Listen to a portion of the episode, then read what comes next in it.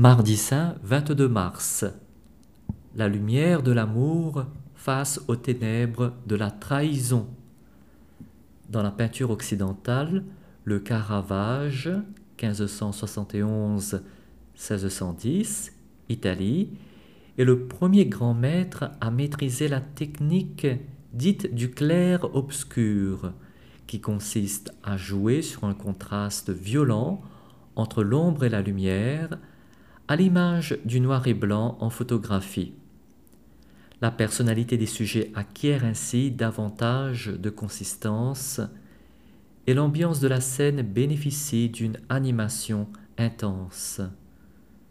Le premier grand format du Caravage dans ce genre est la vocation de l'apôtre Saint Matthieu que nous pouvons admirer en l'église Saint-Louis des Français à Rome.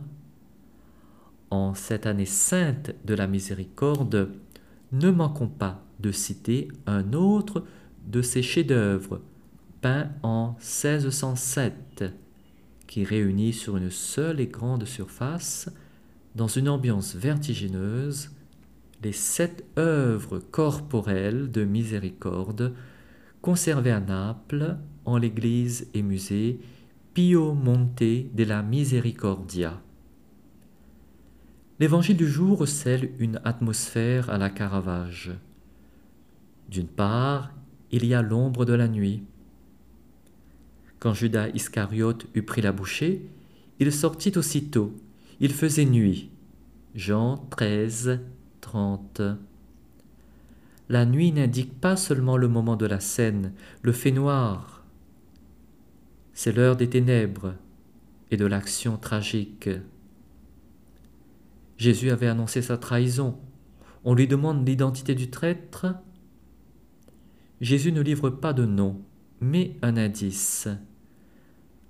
Celui à qui j'offrirai la bouchée que je vais tremper dans le plat. Verset 26. De la part de Jésus, ce n'était pas une dénonciation, mais plutôt un geste profondément fraternel.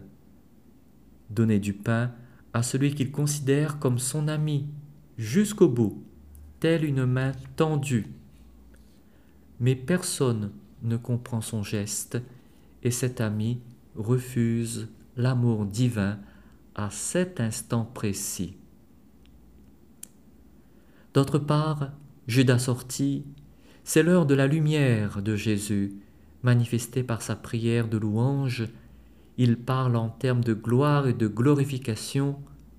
Maintenant, le Fils de l'homme est glorifié et Dieu est glorifié en lui. Si Dieu est glorifié en lui, Dieu en retour lui donnera sa propre gloire. Il la lui donnera bientôt. Versets 31-32. Jésus précise maintenant. Il relie donc le départ et la trahison de Judas avec sa glorification. Jésus ne l'a pas condamné. Il lui a lavé les pieds comme les autres disciples. À table, il lui a montré combien il l'estimait. Alors, Jésus peut aller librement vers la mort, vers l'amour extrême. Nous pouvons être étonnés par cette louange que fait résonner Jésus en cet instant dramatique, alors que le processus de la passion s'est enclenché, il exulte. L'inspiration de l'évangéliste Jean atteint ici un sommet. La prière de gloire du Christ est en fait le signe que la croix et le chemin vers la glorification aboutissent à un seul et même mystère, comme les deux faces d'une médaille, comme l'ombre et la lumière. La passion du Christ, qui aboutira sur la croix, est le commencement de son élévation auprès du Père dans la gloire. Tel le paradoxe du mystère du salut. Derrière les coulisses du mal, afin de renverser la malédiction de la mort, Dieu prépare un salut qui est notre salut. Prions. Seigneur Jésus, lorsque surgit la souffrance ou l'heure de la mort, donne-nous ta force pour l'affronter avec foi et courage. Toi qui as été plus fort que la mort et le mal, donne-nous ta victoire, nous t'en prions, toi qui règnes dans nos cœurs et dans les siècles des siècles. Amen.